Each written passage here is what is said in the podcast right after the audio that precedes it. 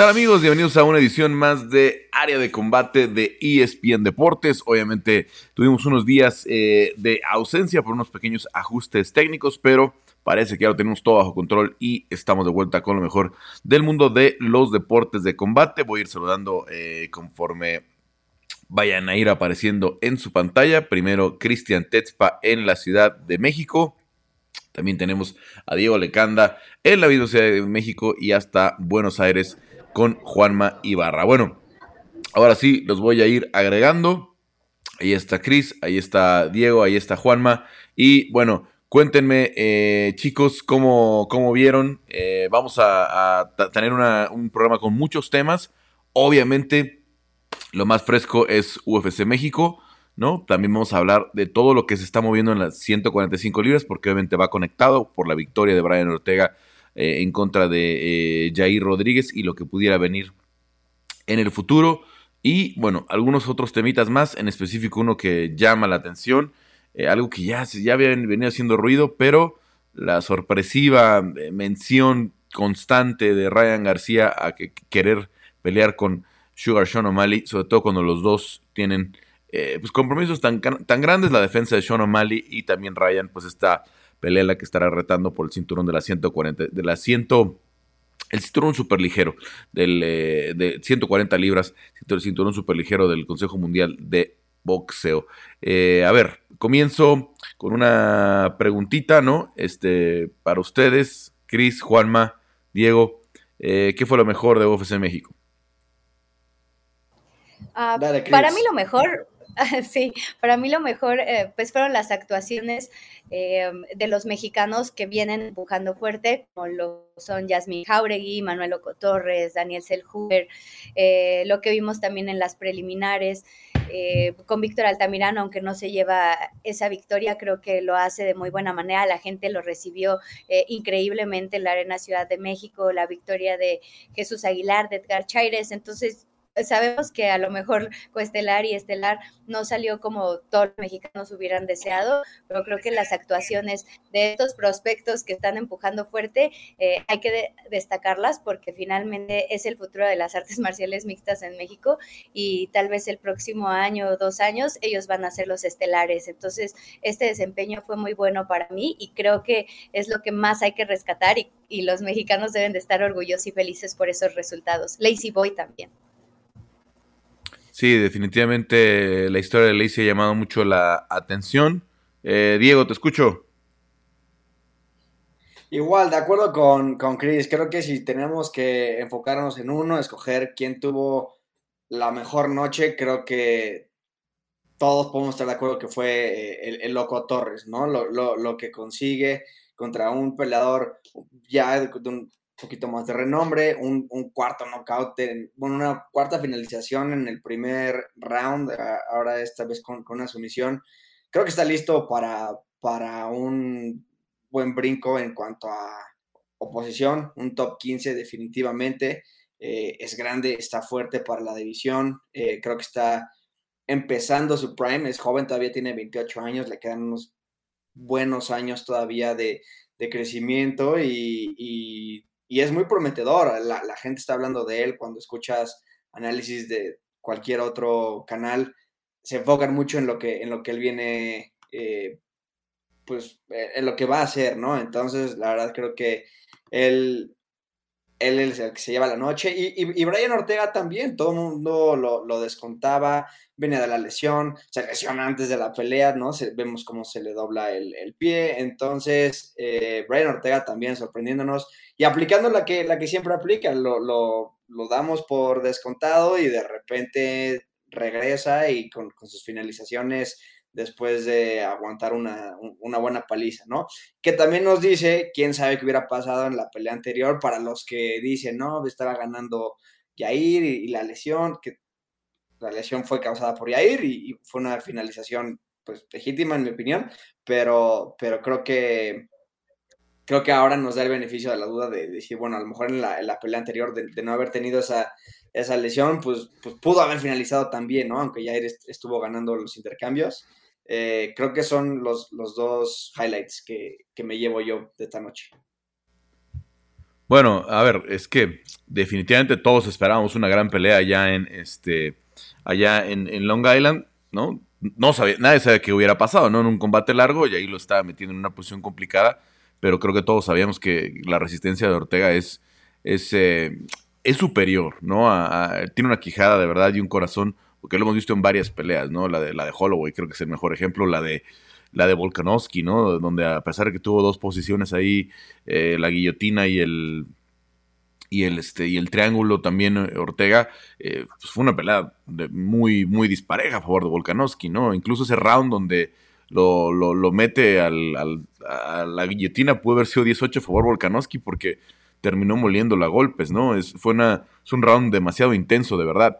Probablemente yo creo que el, mejor round del año en, en aquel 2022. Pero bueno, eh, ya está también por aquí Álvaro Colmenero. Ahorita te damos la palabra. Álvaro, nada más eh, lo mejor para de ti para, eh, para ti, lo mejor de UFC México, Juanma. Dos cositas, Carlos. Como decía recién Diego y Cris, perdón que un poquito de sonido ambiente por acá, por si, por si se me escucha con ruido. Primero, el buen estado de salud de las MMA mexicanas, Carlos, la confirmación de que hay una fórmula, chicos que llegan eh, peleadores de MMA, no especializados en el golpe, chicos jóvenes que llegan fuertes en distintos estilos, una pirámide que se ensancha en el medio con nuevos contendientes que van llegando, buenas peleas, eh, incluso quienes no tuvieron el brazo en alto, como Víctor Altamirano, ya hablaremos en algunas decisiones medios controversiales, eh, el triunfo de, Jesús Aguilar, y me quiero quedar con el buen clima que se vivió en la arena, Carlos, ustedes lo vieron mejor que yo, que estuvieron presentes trabajando con Cristian, 22.000 eh, personas, a una arena llena, muchísimo ruido, muchísimo clima, los ejecutivos de UFC recontra satisfechos, eh, gente enfervorizada, un clima que asegura que UFC va a volver, no se sabe si este año o el año que viene, pero me parece que México ya queda como una fija en el calendario. No hubo ningún arrepentimiento, hubo arrepentimiento de no haber vuelto antes, así que México queda como un lugar fijo, el clima que se vivió en la transmisión fue espectacular y me quedo con eso, Carlos. Ahora sí, eh, vámonos hasta Madrid. Tenemos el gusto de tener al, campeón mundial, Álvaro Colmenero. Álvaro. ¿Qué pasa, amigo? ¿Cómo estáis? ¿Qué tal, queridos amigos de Área de Combate?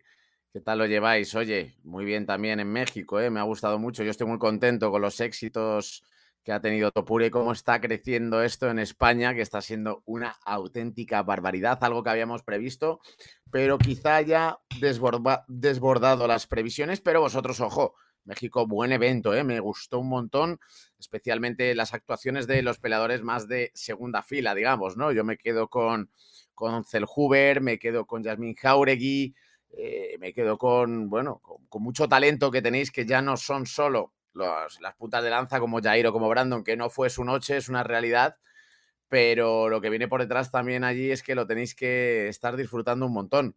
Buen evento el de México y bueno, luego si quieres lo hablaremos, Carlitos, pero lo que estamos viviendo aquí en España está siendo una auténtica locura con Ilia Topuria.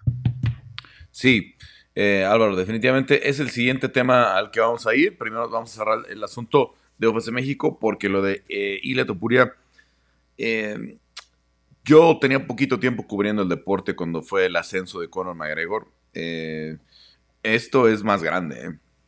Esto está alcanzando proporciones, ¿no? Definitivamente en el arranque. Obviamente no, no estoy hablando del Conor McGregor que ganó los dos cinturones, que rindió al Madison Square Garden a sus pies. pero al menos viendo este, lo que pasó después de la pelea de Jose Aldo, esto tiene proporciones mayores. Y ahorita vamos a platicar de, eso. Pero eh, vámonos, eh, a ver, la pregunta obvia. Eh, ¿Qué sigue para Brandon? ¿Qué sigue para Yair? ¿no? ¿Qué tan lejos quedan de una pelea, una nueva pelea de campeonato? ¿Por quién apostarían que vuelve a pelear por el título? arranco contigo, Diego. A ver, vamos a, vamos a, escucharte. ¿Qué, qué, sigue para ambos? ¿Qué sigue para Brandon? ¿Qué sigue para Yair desde tu punto de vista? Para Brandon, la verdad es que le cae una oportunidad en bandeja de plata con el call-out de, Henry Sejudo. Creo que es una pelea que tiene sentido, es una pelea interesante, es una pelea que se puede vender muy bien con el pasado que tienen de primero entrenar juntos, luego de, de que Sejudo entrena a Figueiredo. Entonces, eh, después de la actuación que vimos de Brandon, yo no sé si hubo algo detrás de, de, escena que, que, a lo mejor no sabemos, pero sí es un Brandon el que vimos que no es al que ya nos tenía acostumbrado. Se vio eh, un poco tentativo, se vio, yo no sé si, si, si, hasta un poco arrogante y confiado, ¿no? Viendo cómo entraba la arena, yo, yo, yo no sé si, si, si las luces lo distrajeron un poco de la pelea y, y no tenía esa hambre. Entonces vamos a ver cómo regresa también contra un peleador que, lo motiva y, con el que tiene ya un poquito de pique. Entonces creo que la verdad, aunque sean 135, si, tiene que subir o lo que sea, creo que es de las peleas más, más interesantes. En caso de ganarle a, a Sejudo, es, es un ex campeón, es un ex medallista olímpico, queda muy bien parado y es de las mejores peleas que puede tener ahorita. Eh, porque si no le tocaría otro Kaikara France o le tocaría a lo mejor pelear contra un, no sé, Mokaev y, bajaría mucho, no sé, o sea, creo que ahorita de nombres fuertes es lo que más le conviene, porque el resto de la división, pues medio ya está ahorita eh, encaminado, ¿no? Eh, Pantoja ya tiene su, su... Pantoja tiene ya pelea por... ahorita Estoy olvidando si Pantoja ya tiene. No, estamos esperando precisamente a ver qué pasa con Mokaev el sábado, porque Pantoya lo ve como el, probable retador, ya que tenemos, eh, para la gente que no entiende un poquito o cómo, no sabe un poquito cómo está la situación de la división, eh, tenemos lesionado a Mira Albasi, dijo que necesitaba cirugía, ¿no? Eso pudiera requerir varios meses. Tenemos un Manel Cape que no dio el peso, Mateus Nicolau que viene de perder, eh, Brandon Royal que viene de una victoria, pero que acaba de perder en diciembre con, con eh, Alexander Pantoya, Brandon Moreno que obviamente viene de perder, eh, y un Kai Cara France que no, no figura ahorita para pelear por el título, pudiera ser una opción, ¿no? Alguien, necesitan alguien que tome esta pelea con dos meses de preparación nada más, y, y Mocae pudiera ser en caso de que le gane a Alex Pérez. Alex Pérez ya peleó por el título también. No sé qué tanto haciendo algo espectacular Alex Pérez contra eh, Mohamed Mokaev, pudiera tener esa oportunidad. A ver, Diego, ya para cerrar entonces, ¿con Brandon te gusta el tema Henry Sejudo? ¿Para Yair? Muchísimo. Y, y Yair creo que, pues, pues, no sé, la verdad es que está complicado porque ahorita ya, ya tenemos a, a Evloev, que es este quien, quien se está postulando. A lo mejor un, un Arnold Allen, no, no, sé si ya tenga pelea, pero alguien así eh, como para recuperarse no me gustaría eh, que se fuera muy para abajo de, los rankings. Creo que no fue una mala pelea, simplemente yo quiero creer que fue un poquito la altura que, le pegó. Eh, tiene que trabajar en su piso, o sea, de verdad que, no es posible que 10 años en la UFC y no pueda escapar, no, no, no intente abrir la guardia, hacer una salida de camarón que lo aprendes en la primera clase de Jiu-Jitsu, pero bueno, ese es tema para otro día. Eh, un striker como un, como un Arnold Allen, creo que le vendría muy bien. Eh, porque si no, puede ser, puede ser un camino largo de vuelta por el cinturón también después de esta pelea. Tenían la pelea ganada básicamente y después se la, deja ir a, a, Ortega. Entonces necesita una buena finalización, necesita un buen statement y creo que lo puede hacer con alguien que se preste el estilo, ¿no? Entonces sí me voy a ir con, con un striker, como les eh, Allen o, Josh Emmett otra vez, no tiene sentido, pero pues está ahí. Eh, es complicado también como está ahorita en 145. Un, Arnold Allen o el ganador de a lo mejor de Calvin Qatar contra, contra Aljo podría funcionar también. Vamos a ver. Peleas, peleas altas. A mí me gustaría de verdad, eh, sobre todo porque se nos puede pasar la oportunidad de este choque de estilos, Edson Barbosa, ¿no? Eh, sé que está más abajo en el ranking, pero es una pelea que, se nos puede pasar que no la veamos y creo que es algo que todo el mundo diría cuando acaben sus carreras, ¿por qué nunca pelearon Barbosa y, y Jair, no? Y, la de Giga Chikatse, que hay que recordar que estaba pactada para 2020 y al final no se terminó haciendo y ahí está Giga todavía en la clasificación, ¿no? Este, no sería, no sería ninguna locura. A ver, eh, voy contigo, Juanma. ¿Quién para Brandon, quién para Jair después de estas peleas? Me gusta para, para Brandon eh, el tema de la narrativa con Harry Sejudo, me gusta. Si Eh, escuché, vi el vivo tuyo, Carlos, lo vi muy entusiasmado, tiene buen argumento. Henry realmente es un buen vendedor de peleas. No sé, Brandon, qué empezará hoy, ahora, en este momento, con respecto a esa pelea, si decide tomarla, me gustaría. Y voy a estar atento a lo que pasa este sábado entre Machnell y Steven Herzeg. Eh, Carlos, me parece que el que gana puede ser una pelea interesante contra Brandon. Claramente tiene que dar un, uno o dos pasitos para atrás después de haber perdido con Royal. Eh, Steven Herzeg ya tiene dos triunfos sobre peleadores del top le ganó bien a David Borak, le ganó bien a, perdón, le ganó a David Borak y le ganó a Alessandro, que Alessandro no está rankeado, un triunfo sobre un rankeado tiene. Y enfrenta a Matt Schnell, que viene de una derrota, pero Danger podría quedarse con el momentum de Erseg. Me parece que el ganador de esa pelea podría tener un caso contra Brandon. Y con respecto a Yair, me gustan las peleas que mencionaste recién. Me gusta Chikatse, que esa sí va a ser en 2020. Me gusta Edson como un buen clásico.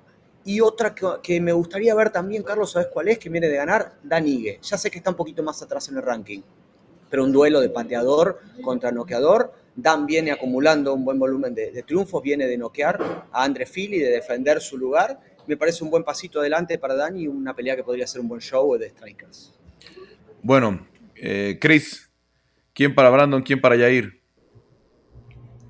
Um, Igual, o sea, creo que la narrativa con, con Henry Sejudo me parece buena, aunque sería una pelea en 135 libras.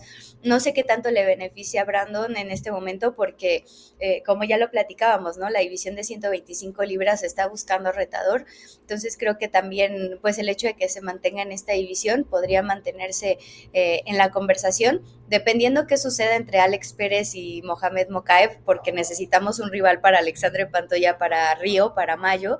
Entonces, en caso de que perdiera Mokaev, yo creo que aquí se complica un poco más la ecuación, porque como tú mencionabas, o sea, Alex Pérez ya peleó por el cinturón, no le fue bien, pero vencer a Mokaev creo que lo vuelve a poner en la fila. Creo que Brandon Moreno podría tener una pelea con Amir Albasi pensando en los tiempos de recuperación, en que aunque Albasi va a estar eh, fuera por mucho tiempo, eh, pues Brandon Moreno también se tiene que recuperar. Me imagino que quiere ajustar varias cosas. Y es una pelea que finalmente estaba pactada para México, entonces no me parecería una locura verlos pelear pensando en volver a tener una oportunidad por el cinturón, que seguramente estará en disputa mucho antes, ¿no? En mayo de este año. Entonces, por ese lado, Brandon Moreno y por el otro lado, eh, Jair Rodríguez.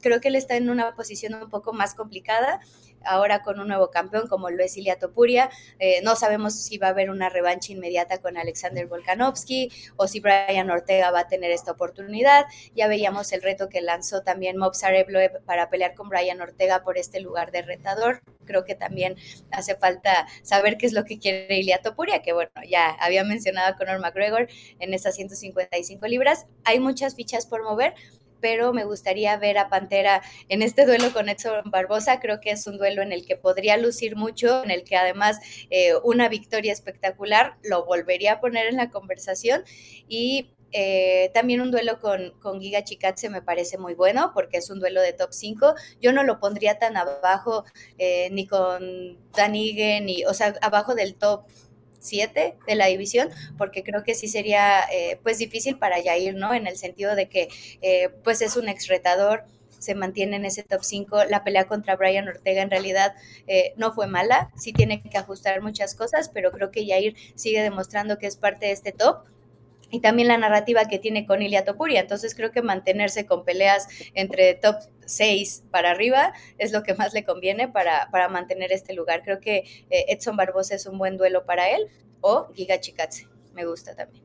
lo cierto es que Yair puede ser estelar, puede, puede ser este, una pelea muy atractiva, pero ahorita a ver qué, qué, qué piensa Álvaro. A mí me gustaría verlos a los dos y hay que guardar, ¿eh? Y ahorita hay que guardar cartuchos porque tienes un pago por evento UFC 306 en la esfera, en Las Vegas, los boletos van a estar caros, es Día de la Independencia de México, pero que UFC tiene que hacer todo lo posible para que en ese main card estén Alexa, Jair, Brandon e Irene, sea lo que sea, sea contra quien sea, como, como se quedan acomodadas las cosas, llega Alexa como campeona, eh, sea como sea, pero tenerlos ahí a los cuatro, más los prospectos, ¿no? Que ahorita platicaremos de eso. Eh, Álvaro, ¿qué harías tú con Brandon? ¿Qué harías tú con Jair después de estos resultados?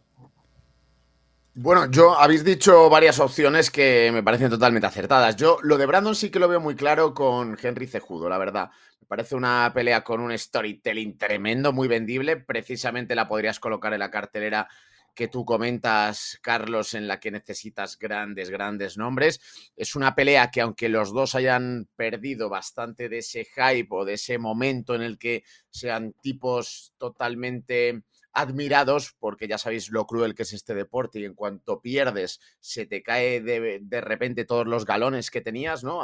Ambos viniendo de, de derrota, de derrota clara, pues eh, quizá lo hace descafeinado. ¿Cuál es la manera de poder revivir a uno de ellos? Enfrentando a dos estrellas, porque al final son estrellas. Es verdad que deportivamente ahora mismo no están en su prime, o al menos por los resultados que han ofrecido, pero es una pelea grandísima a raíz de toda la rivalidad que llevan arrastrando tiempo eh, después de todo aquel incidente, ¿no? Bueno, más que incidente de, cómo se desarrollaron los hechos del TUF y demás. Hay una rivalidad clara. Lo pide Henry Cejudo, Brandon Moreno, yo no sé si todavía le guarda algo de resentimiento y podría tener mucho sentido, por lo tanto, no miraría otra opción. Me parece una pelea muy grande en la cual dos estrellas, una terminaría de caer y el otro lo podría revivir. Así que es una manera marketingianamente hablando muy buena de la UFC de reflotar a uno de ellos.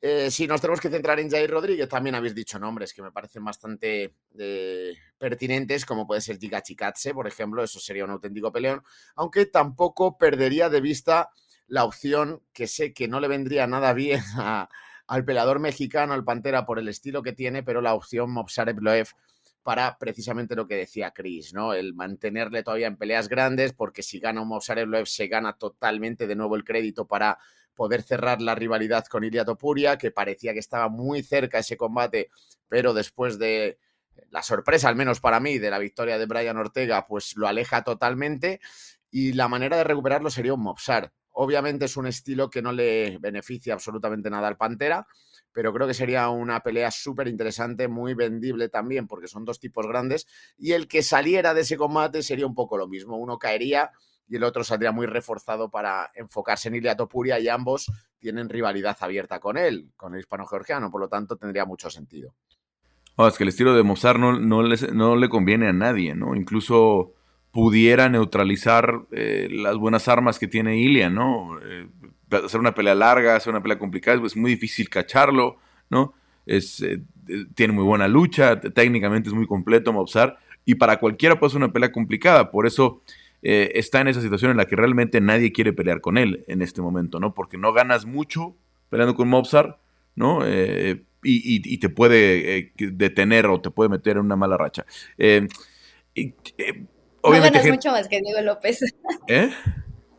No, bueno, la no verdad. Ganas mucho peleando con Mobsar más que Diego por la actuación que dio Diego. Pero fue precisamente por lo mismo, porque nadie quería pelear con Mobsar, ¿no? Porque nadie del, del roster quería pelear con él. Él tiene que entrar a, a tomar una pelea con 10 días de aviso o menos de 10 días de aviso. Diego López creo que lo tomó esa misma semana de la pelea, ¿no? Eh, y por eso se dio esa, historia de Cenicienta de, Diego López, ¿no? Que, tan rápido se ha metido ya eh, al, gusto de los fans de las 145 libras y pudiera estar clasificado en el top 10 para el mes de mayo, ¿no? Dependiendo de qué suceda en UFC 300. Eh, Ahora, a ver, a Brandon no le sirve mucho en lo deportivo, como decíamos, lo de Henry Sejudo, pero sí es una muy buena pelea para UFC 306, ¿no?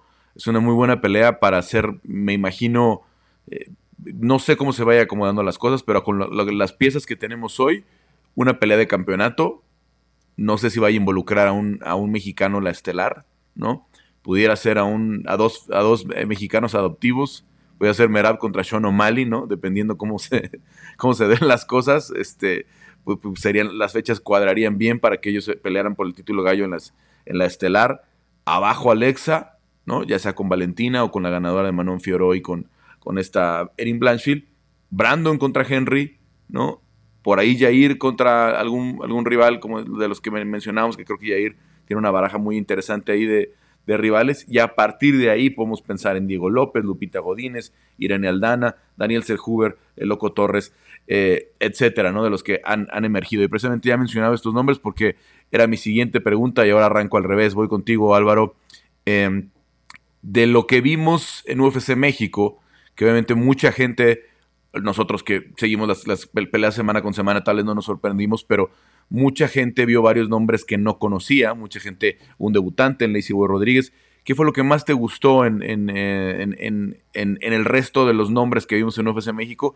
Sobre todo pensando en el futuro, ¿no? De, de los que pudieran ser el siguiente estelar mexicano el año próximo o en un par de años. Pues mira, Carlos, yo no sé si va a llegar eh, y va a tener la regularidad suficiente como para terminar, acabar eh, siendo una mega estrella o al menos un tipo que pudiera sustentar o sostener un cartel estelar en México, pero a mí me encanta por su estilo, por cómo es, porque creo que tiene mucho recorrido Manuel el Loco Torres. Es un pelador que siempre apetece ver, es un auténtico loco, nunca mejor dicho, finalizador. Le pensaba yo que después, además de, la información que me habían trasladado desde el Tíbet, porque estuvo aquí en España, ¿no? Estuvo en Gijón en concreto con Joel Álvarez y con todo su equipo haciendo sparring, pensaba que iba a fijar más su juego directamente en el striking, que iba a ser un pelador más unidimensional, pero vimos cómo sometió con esa facilidad y esa rapidez sacando recursos a Chris Duncan, que al final es un peleador que no tiene mucho nombre, pero es un tipo europeo duro, duro. Entonces, creo que Manuel Leco Torres, si sigue encadenando victorias, puede acabar siendo un gran nombre, porque no es un peleador que pase con indiferencia por ningún lado, porque es un peleador que fuera de la jaula tiene su carisma, que también sabe hablar y sobre todo dentro de la jaula es donde habla muy bien, es espectacular, es finalizador y si mantiene esa regularidad, si no se pierde, si sigue enfocado, considero que Manuel el Loco Torres es uno de esos peleadores que aunque está en una división tan compleja como es el peso ligero, puede acabar dando muchísimo que hablar. Luego, por hablar así algunos peleadores más que me gustaran, me gustó mucho Edgar Chairez y su finalización y me gustó Jesús Aguilar. Pero entiendo que estos son peleadores que quizá a largo plazo puedan llegar más a los puestos de arriba, pero no lo veo tanto ahora mismo como luchadores tan vendibles, ¿no? Con esa proyección. Y luego, si puedo seguir acaparando, creo que Jasmine Jauregui va camino de hacer un recorrido y, vamos, que, yo creo que va a acabar siendo contendiente o incluso poder adquirir el cinturón en algún momento. Por lo tanto, creo que viene muy bien tener estrellas femeninas también y Jasmine Jauregui para México creo que va a tener muchísima importancia en los próximos años. Bueno, lo de Manuel obviamente, pues sí, eh, y, si vemos la racha, seis finalizaciones de primer round, cuatro de ellas han sido bajo la sombrilla del UFC, una fue en Contender Series y las otras tres han sido ya eh, valiéndole no solamente la victoria, sino bonos. Em, ahora contigo, Juanma, de lo que vimos en México, eh, ¿con, qué, ¿con qué te quedas con estos nuevos nombres? Quiero destacar eh, el, buen momento de Yasmín Jauregui, Carlos, en este regreso. con este triunfo me, gustó mucho cómo midió la distancia, cómo alternó los golpes, sobre todo el aspecto anímico, cómo volvió de una derrota en un, minuto de pelea ante, ante Denis Gómez, cómo manejó cómo pudo esquivar los intentos de derribos de Sam Hughes, lo preparada que estuvo, no se dejó llevar emocionalmente, pero sobre todo cómo fue variando la manera de pegar, cómo golpeaba con uno o dos, después con un recto solo de derecha, con un poco de patada baja, sobre todo de nuevo, cómo defendió derribos, me pareció un IQ muy alto, parecido a lo que vimos de Daniel Selhuber contra Fran, pero quiero destacarlo en Yasmini. Quiero destacar otra cosa más, Carlos, con respecto a la, a la proyección de esta chica que cada vez eh, luce mejor, está muy cerca de pelear por el ranking y yo creo que la próxima pelea podría ser con una peleadora ranqueada. Yasmin Lucindo ganó una sola pelea y ya tiene una programada contra Carolina Kowalkiewicz en UFC 301. Yasmin ya tiene tres en las 115 libras. Entonces, tranquilamente podría enfrentar a la número 15 o a la número 14 del ranking. La número 15 hoy es la canadiense Lilian Robertson, que no creo que quisiera tomar esa pelea porque ya viene de, tomarla contra otra peleadora de fuera del ranking y va a querer eh, subir pero me parece contra Michelle Watterson, Carlos, que es una peleadora que viene con una racha que están cuatro peleas consecutivas perdidas, sería un peleón y una posibilidad para ingresar al ranking. Muy buena striker, combina bien, la gente la ama y lleva una energía especial al octágono, Carlos. Dentro de una gran noche para prospectos mexicanos, Chaires, Selhuber, Torres, Aguilar, me quedo con la, quiero destacar la proyección de Yasmín, Carlos. Sí, sí, sí, a ver, Jazz fue la única pelea femenil por algo, ¿no? Porque sabían que, que pudiera ser una, que, es la que es una prospecto con gran futuro, ¿no? México debería tener en los siguientes años mucho dominio en esas dos divisiones en particular, de las que mencionabas, 125 libras, donde está Moreno, donde está Altamirano, donde está Chaires, donde está Aguilar, y las 115. donde está Lupita, donde está Yasmín, donde está Montserrat Conejo, ¿no? Eh, donde está Meli, Martínez, ¿no? Que es, donde por volumen México pudiera tener, obviamente, mayor, mayor cantidad de peleadores para, para, el futuro y obviamente esperando que de esos salgan contendientes, ¿no? Eh, Cris, eh, a ver, ¿quién te gusta, quién te gustó más? ¿Qué, destacas de los eh, nuevos nombres que tenemos en, en UFC México? A mí me gustó mucho lo que hizo Lazy Boy, o sea, porque creo que además eh, como que mostró más su personalidad, o sea, ya eh, muchos lo conocíamos desde antes de que debutara en UFC porque eh, pues estuvo en Lux Fight League, o sea, era un peleador que se veía mucho en México, la gente le tenía mucho cariño, pero creo que después de esta pelea y después, o sea, de la finalización en el último segundo del segundo round y aparte con la entrevista posterior, o sea, creo que se terminó de ganar a toda la gente, sus redes sociales explotaron, eh, a él le gusta mucho compartir todo lo que hace, su forma de pensar, eh, como que hace clic con la gente. Entonces creo que Lazy Boy puede ser de estas figuras de 125 libras. A lo mejor puede ser pronto para decirlo, pero a mí me parece que tiene toda la personalidad, el carisma eh, como para robarse la atención de esta división. Y me gustaría mucho destacar lo que hizo Manuel Torres, o sea, sobre todo por la calidad de finalizador que es porque además es muy auténtico, o sea, en todas las entrevistas se muestra muy transparente, o sea, realmente te dice lo que está pensando, entonces creo que eso es muy valioso y en esas 155 libras, que es una división tan complicada, eh, creo que él mm, simplemente lo está disfrutando, o sea, no se nota como esa eh, presión por ganar o presión por finalizar, o sea, simplemente él sale eh, con la mentalidad de terminar a su oponente y no siente ese tipo de, presión, ¿no? Como lo era abrir el evento estelar eh, de UFC en México. Y por otra parte, Daniel Selhuber, un peleador que trabaja muy duro, que ha estado eh, viajando a Las Vegas, quedándose mucho tiempo por allá, entrenando, mejorando en cada una de sus áreas. Creo que Daniel Selhuber es uno de esos ejemplos que han tenido un gran proceso y que todavía es muy joven, entonces tiene muchísimo camino por delante. Daniel Daniel dando este tipo de batallas contra Francisco Prado, se lleva un bono de pelea de la noche, así que ahí tenemos eh, el peso ligero eh, en buenas manos, como, como ya lo habíamos mencionado, con Daniel y con Manuel Ocotorres. Entonces creo que eh, es muy prometedor en una división que tiene tantos peleadores, que tiene tantos talentos y que además tantos finalizadores. Entonces a mí me emociona mucho lo que pueden lograr estos dos chicos. Bueno, sí, definitivamente se, fue muy atractivo porque además se quedaron los bonos, fueron buenas eh, peleas para, para, ambos y ahí muy, muy cerquita en la cartelera estelar. Diego, ¿tú con qué te quedas de las, de, las eh, caras nuevas que vimos en, UFC México? Lo malo de ir al final es que ya dijeron todo lo que iba a decir. Chris, sobre todo, o sea, con Lazy Boy no, no puedo estar más de acuerdo por su personalidad sobre todo. Obviamente es un pelador que sigue creciendo, o sea, estamos hablando de quién se puede ir eh, posicionando como, como una estrella y ni siquiera como, ah, eh, va a ser campeón, ¿no? Porque tiene mucho por aprender, pero, pero justo es este tipo de personalidades que, que hace clic con la gente y que va a poner muy buenas peleas, si gane o pierda, nunca va a estar una pelea aburrida, siempre va a estar buscando eh, entretener, scrambles, intercambios, y creo que eso es, es algo que, que a la compañía le gusta, además. O sea, puede, puede, puede perder, pero si está poniendo peleas divertidas, si, si tiene entrevistas que, de la, donde las, las, personas hablamos de él después, eh, le va a ir muy bien. Y, creo que está en una división justo donde puede tener también peleas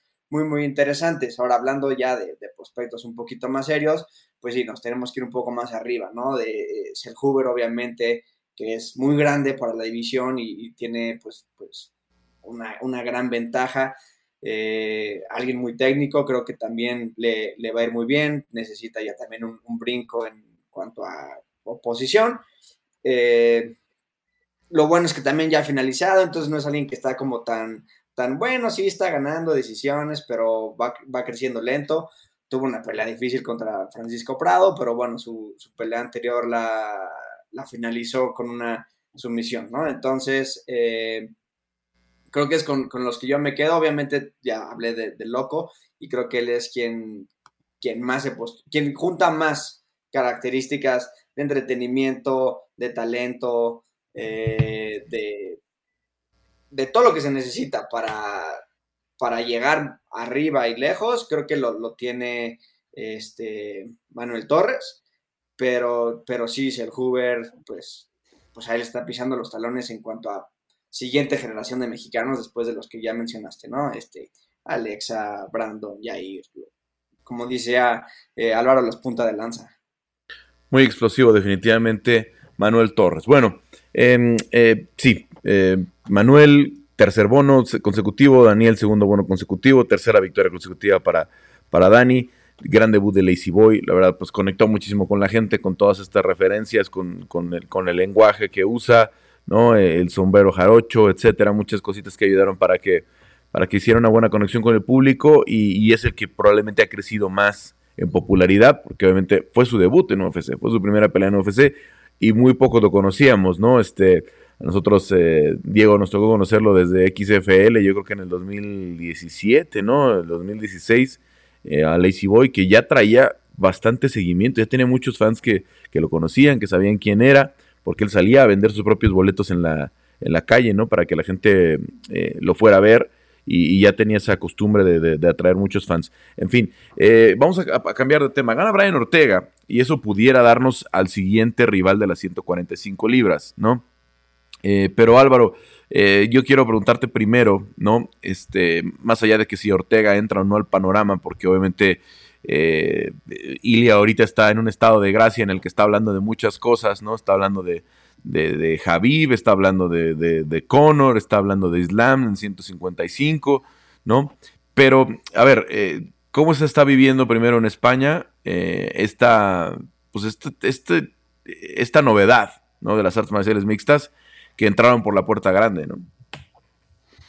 Carlos, ¿qué te voy a decir que tú no sepas, amigo, de todas las veces que hemos hablado que esto podría llegar en algún momento, ¿no? Pues mira, te voy a confesar que yo siempre supe que Ilia Topuria iba a ser campeón, supe que esto iba a despegar, pero ha superado las expectativas que yo podía llegar a tener.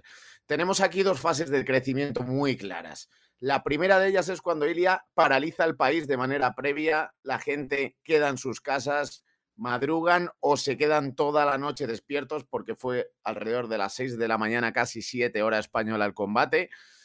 Y de repente hay un montón de gente que se fija ¿no? en este combate. Gana el cinturón y por lo tanto nace una estrella, nace Iliato Puria, el campeón de la UFC, gente que jamás había visto un combate, lo ve, queda totalmente prendado por las habilidades dentro de la jaula del matador, del hispano-georgiano. Esa es la primera fase. Eso ya es un crecimiento brutal. Yo desde allí realmente no lo estaba percibiendo lo que estaba pasando en España.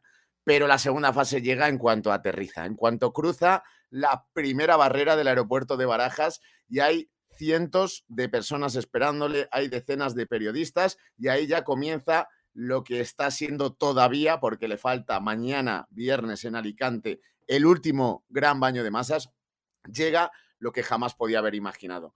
Llega una carrera de las grandes autoridades políticas del país por querer salir en la foto con Ilia Topuria.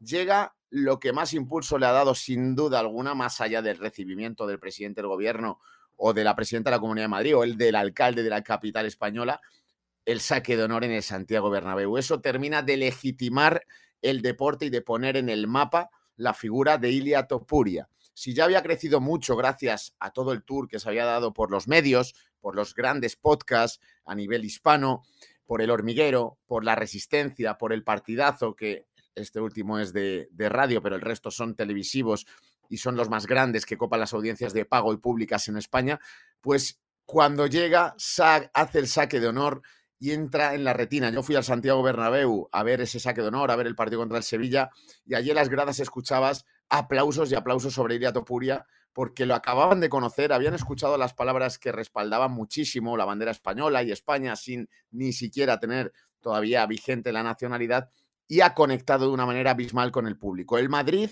la unión del Madrid con Iria Topuria legitima al máximo y le da ese impulso brutal mediático. Pero es que la continuación, chicos, es el recibimiento, como decía, de Almeida, Ayuso y Sánchez, presidente del gobierno de la Comunidad de Madrid y de la Ciudad de Madrid, el alcalde.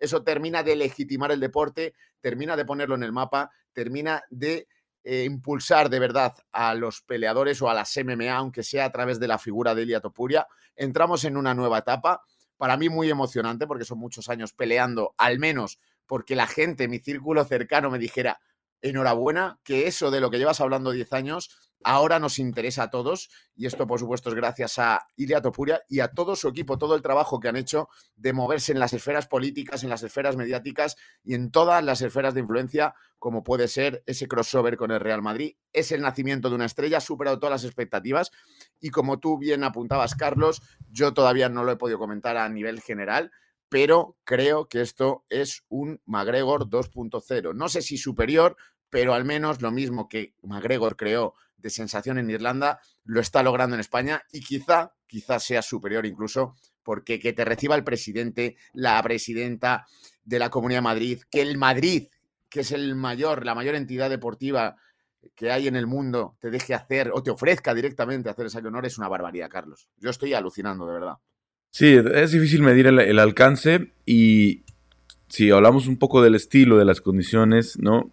Ilia parece superior a Conor. Conor sabíamos que tenía esa precisión de la mano izquierda, ¿no? Que era muy peligroso eh, en el intercambio, pero y le tiene muy buena lucha, tiene muy buen jiu-jitsu, ¿no? Eh, se ha visto en mucho menos problemas que, que, McGregor, por ejemplo, aquella pelea de, Chad Méndez, ¿no? Que eh, tiene que, cuando lo logra derribar Chad Méndez y lo meten en muchos problemas. Cristian, sé que ya te tienes que ir, así es que nada más nos despedimos con un último comentario.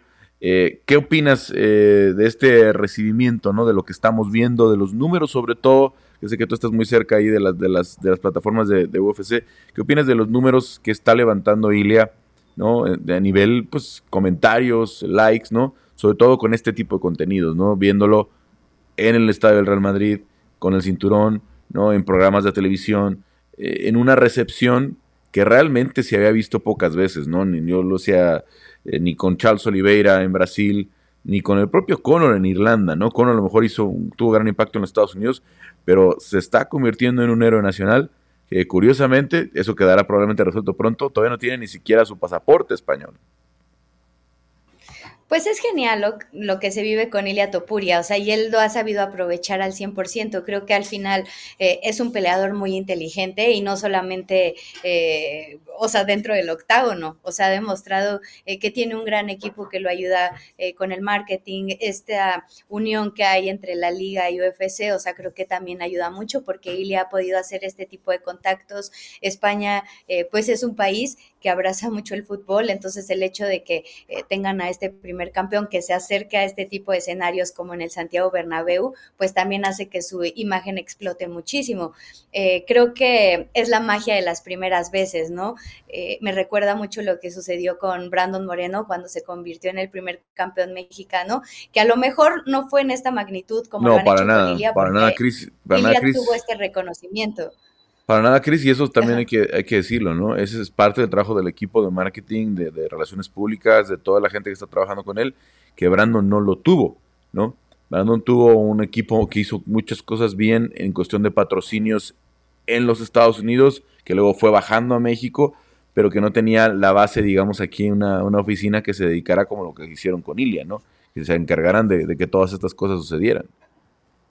Claro, pero, o sea, lo que voy es, me recuerda mucho como esta primera vez, este primer campeón español, el primer campeón mexicano, y que la gente pues está vuelta loca. O sea, ya lo que haga el equipo de marketing o no es diferente, pero creo que el hecho no, no, de Cris, es que son las cosas que estamos viendo, es, es verlo sentado en la, en la, silla del programa con mayor audiencia en, en, en España de verlo sentado, de verlo en la oficina de, la, alcaldesa, de, perdón, de la, de la presidenta de la Comunidad de Madrid, del alcalde, del, presidente, que son cosas que se tienen que gestionar, que ahí, lo tiene que hacer alguien, no, no, pasan, no pasan por sí solas y desafortunadamente acá en México en su momento no pasó, ¿no? Y eso era el trabajo del equipo de, de, de, Brandon, ¿no? Tuvo un tremendo impacto, definitivamente, con los fans, pero no, no, no transgredió eso que hoy estamos viendo.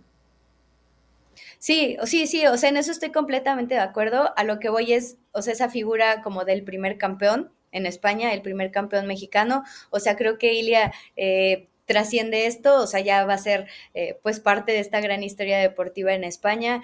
Eh, Ilia además tiene como esta mentalidad y este discurso que es, eh, que es muy difícil de encontrar, de igualar, o sea, que sea una figura tan grande, o sea, creo que Brandon se ganó a los mexicanos por otras razones, creo que Ilia está conectando muy bien también en un deporte que se está desarrollando mucho en esta región, en España, que puede ser el peleador que lleve un evento a este país, entonces creo que esta figura de Ilia Topuria aún está en proceso, tiene muchísimo que explotar y como se, se, está viendo, ¿no? O sea, creo que sí eh, puede tener un mayor impacto que lo que hizo en su momento Conor si se desarrolla como hasta este momento estamos viendo. O sea, si todo va por buen camino, creo que tiene mucho potencial, sobre todo en una división como las 145 libras y que tiene eh, el potencial también de subir de división y de conseguir más cinturones. Vamos a ver, ¿no? Vamos a ver porque sí, en eso sí, las 155 tienen tipos muy grandes y vamos a ver ya eh, en ese intento que seguramente hará eventualmente Ilia de pelear en 155, ¿qué sucede? Chris, pues no te corro, pero ya sé que tienes un compromiso por este momento. Eh, nos vemos la próxima semana y bueno, paso contigo Diego, ¿no? Eh, ¿Cómo viste esta recepción, ¿no? Y sobre todo entrando yo un poquito más al terreno del futuro, eh, ¿Ortega está en el mapa? ¿Lo ves en el mapa para, para Ilia? ¿O hablamos de Max? ¿Hablamos de eh, si, gana, por, obviamente, lo del BMF? Hablamos eh, de la revancha con Volkanovski, que Volkanovski publica un video en las últimas horas diciendo que él va por su revancha, que está 100% convencido de que va a recuperar el cinturón. ¿qué, ¿qué, harías en la siguiente pelea para, para Topuria? Justo creo que va de la mano un poquito la recepción que seguirá teniendo Topuria con lo que haga en el futuro. Ahorita sí es una personalidad enorme, ¿no? Es ese video que sale en donde lo están felicitando personalidades de talla mundial como Alcaraz, este, Iker Casillas, Nadal, eh, este, Iniesta. O sea, son personalidades grandes no solo en España, sino en todo el mundo. Entonces, eso te dice de la magnitud y del alcance que está teniendo. Pero en cierto grupo, o sea, entre atletas y entre españoles, y, y sí, 100% se lo ha merecido. La cosa es acá, con los fans, siento que no tiene todavía ese empuje como Conor, ¿no? Que es con quien se, están, con quien se está haciendo las comparaciones. Eh, Conor era el mismo, e Ilia se siente un poquito como que está copiando muy al pie de la letra todo lo que hizo Conor se siente un poquito forzado y, esa arrogancia que tiene, que le funciona, no hace clic con todos. Entonces, el hecho de decir, no le voy a dar la pelea a Yair, no le voy a dar la pelea a no sé quién, yo quiero pelear con Conor, yo quiero pelear con Islam, es, es un poquito como, como decir, bueno, no, o sea, necesitas también defender el título y, hacer un legado y, que la división no se quede atorada, porque eso es algo que a los fans de verdad nos molesta muchísimo, ¿no? Cuando tienes una división que quiere pelear por el, por el título, pues la tienes detenida porque tú estás jugando a, hacer dinero y se vale, se entiende, ¿no? Uno para eso trabaja, uno para eso pelea y quiere ser campeón, para hacer dinero, pero si necesitas también pelear peleas que tengan sentido. Entonces, para mi gusto todavía no hay un contendiente claro de 145. Yo lo que haría es, haces un Evloev contra un Brian Ortega y de ahí sacas al contendiente real. Mientras, si a lo mejor tu Puri está listo y, quieren hacer una money fight, órale, va, lo entiendo, pero sí necesita eh, defender en su división. La pelea contra Sean O'Malley mm, no me encanta, eh, sobre todo porque no, no le veo eh, nivel competitivo. O sea, creo que Ilia Topuria lo destruiría en un round. Eh, creo que con Makachev es una pelea que tiene más sentido, pero acá estamos hablando de que 155 tiene muchos contendientes, tiene nueva sangre que quiere pelear por el cinturón. Entonces, por ese lado no me gusta, ¿no? Si está en un limbo, en un limbo curioso, eh, para mí tiene sentido que o sea un Evloev directo o haces una pelea entre Ebloev y Brian Ortega y órale, va. De ahí sacas ya un contendiente real y al menos ya tienes una defensa y ya puedes empezar a hablar de champ champ o de money fight. Órale, está bien, pero tienes, tienes que hacer tu trabajo, ¿no? Que es defender el cinturón y, y tiene que estar peleando en 145. Esa es la situación. Ilia, quiere llenar un estadio con 80 mil personas. Diego Mopsar Ebloev no sirve para eso. ¿No? Tiene que ser algo. Sé ahorita, la verdad. O sea, no sé Tiene si, que ser... Islam también lo si haga. sucede, si sucede UFC España entre agosto y octubre, que son por ahí las posibilidades, ¿no? Porque ya sabemos que después viene Madison Square Garden, Las Vegas y se nos acabó el año. Eh, eh, si, si, si Ilya quiere lo, concretar eso, tiene que ser una pareja de baile atractiva. Tiene que ser alguien que la gente quiera ver. Holloway, O'Malley, eh, el propio Volkanovski 2 son mucho más atractivos que, que ver a un, a un Evloev, que me gusta mucho esa idea, lo, lo, mismo que puso en el Twitter él, del asunto de, de, de una pelea de contendiente con, con Brian Ortega. Eh, Juanma, paso contigo. Eh, con esta, el tamaño que está alcanzando Topuria, ¿no? ¿Qué ves sí. para su siguiente pelea, para su primera defensa como campeón? A mí me, me, me seduce muchísimo la pelea con Ortega, Carlos. Con respecto a Holloway, después de ver lo grandote que está en la conferencia de la Q&A que se hizo previo al UFC 300, creo que va a volver a pelear en 145, pero no sé cuándo. Volkanovski salió ayer a dar entrevistas y dijo que él quiere volver a pelear por el cinturón. Si es cerca de fin de año mejor, hay que ver qué le dice UFC. UFC suele recompensar a esos peleadores que juegan en equipo con la empresa y Volkanovski siempre estuvo a disposición, tomó peleas de puro, rescató main events peleando 155, así que si le pide, la va a tener. A mí vos sabés que la pelea con Monsar, si bien no me enloquece, yo estoy ok con esa pelea porque lo, por la región de la cual vienen los dos, por el estilo de lucha típico de Ingusetia. Sí, pero no es en el Cáucaso la pelea, va a ser en Madrid. No, no, no, ya lo sé, ya lo sé, ya lo sé, pero digo, por... no, no, va a ser en, en Ingusetia o, o, en... O en Georgia, en no va a ser en Tbilisi. No, no, no, no. No, ya lo sé, pero me parece que hay un, storytelling, ahí, los dos peleadores invictos.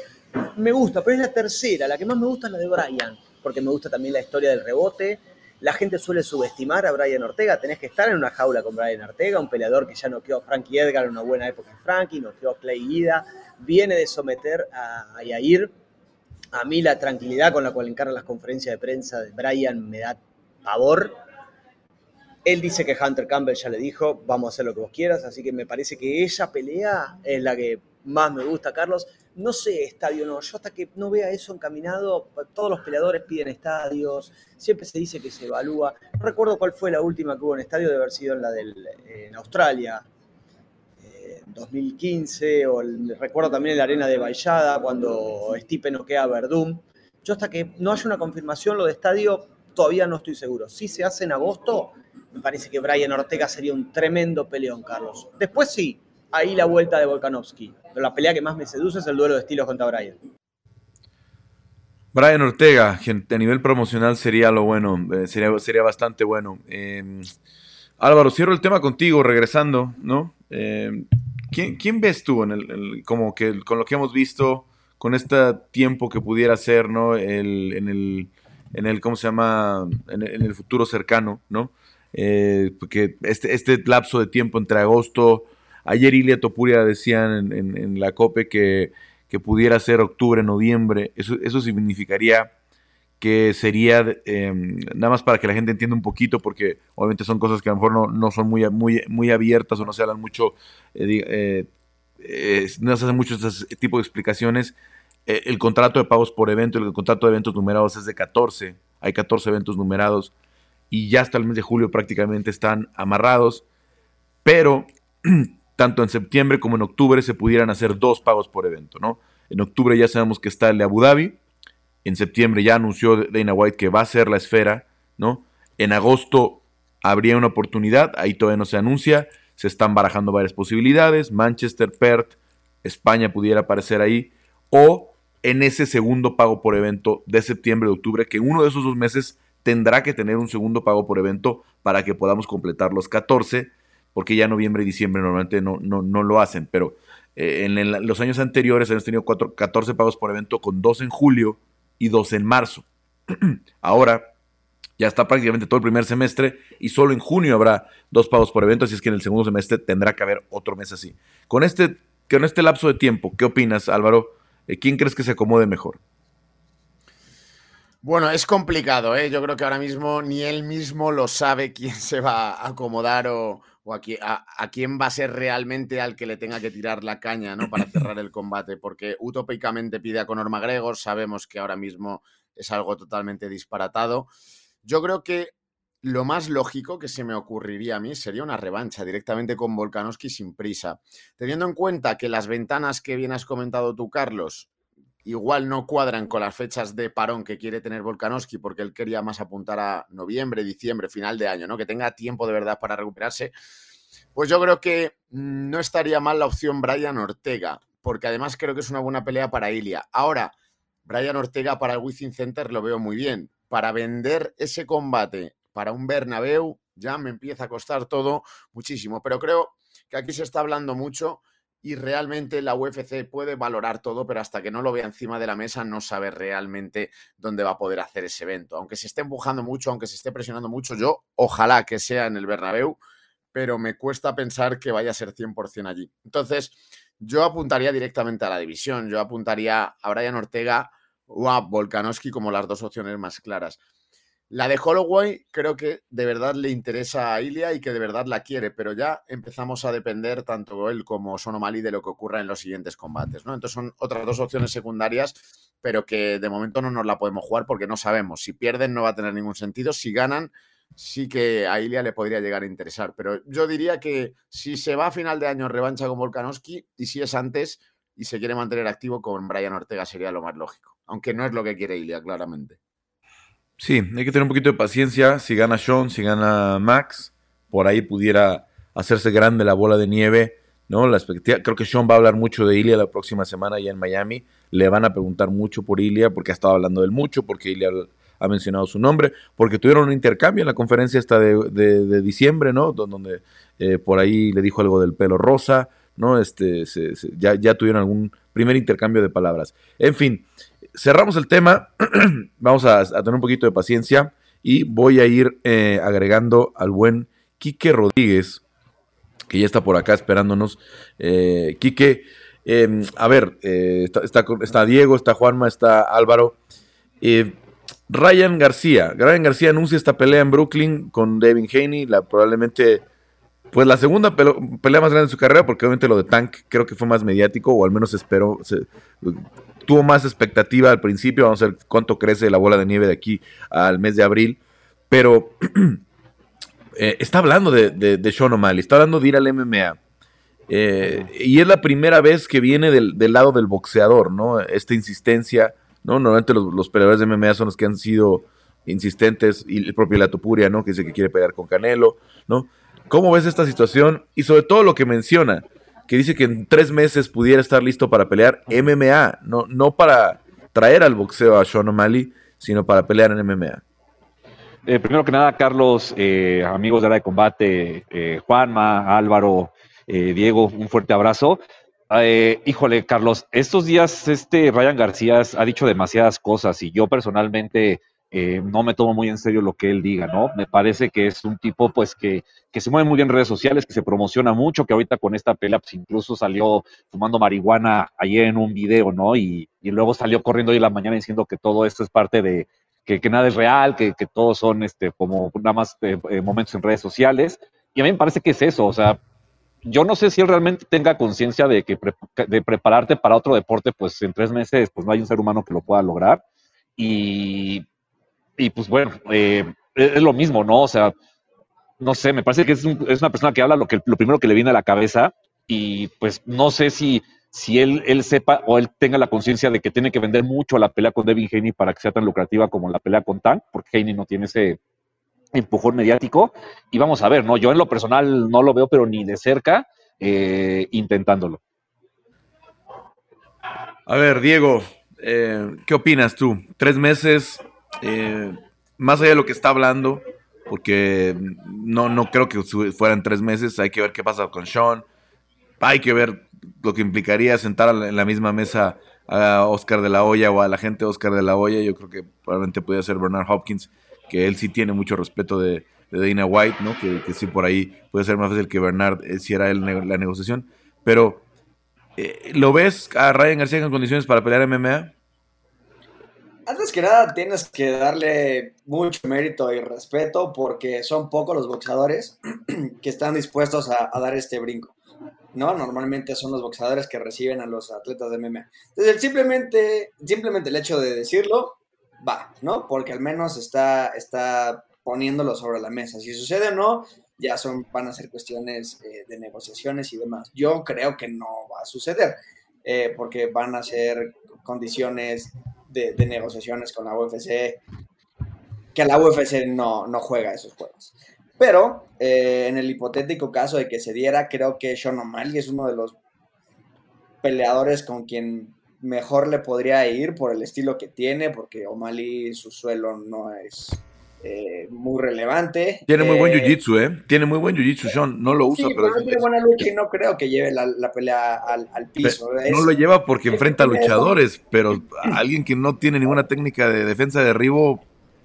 Pero es que eso, eso nos la, vivimos diciendo eso y cuando pones a dos strikers, se van a quedar, se van a quedar eh, en el intercambio. Ninguno va a confiar más en su, en su, en su pie. Es muy extraño porque tienes a dos jiu-jitseros y es muy probable que, la, que se respeten demasiado y la pelea se lleve de pie. Pero tienes a dos strikers, la pelea se va a llevar de pie. Entonces, eh, sobre todo porque O'Malley tiene esta personalidad de, de, querer probar un punto y de decir, yo soy el mejor striker, se va a quedar en el intercambio. Ahora, es un juego totalmente diferente, porque aunque sea solo striking, existen patadas, existe un, clinch que no te van a separar. Entonces, es, un deporte totalmente diferente. Y, si un peleador de MMA, cuando transiciona a boxeo, no le va bien, aunque un peleador de MMA hace boxeo diario, no veo como un boxeador que pasa a un deporte que tiene 70 técnicas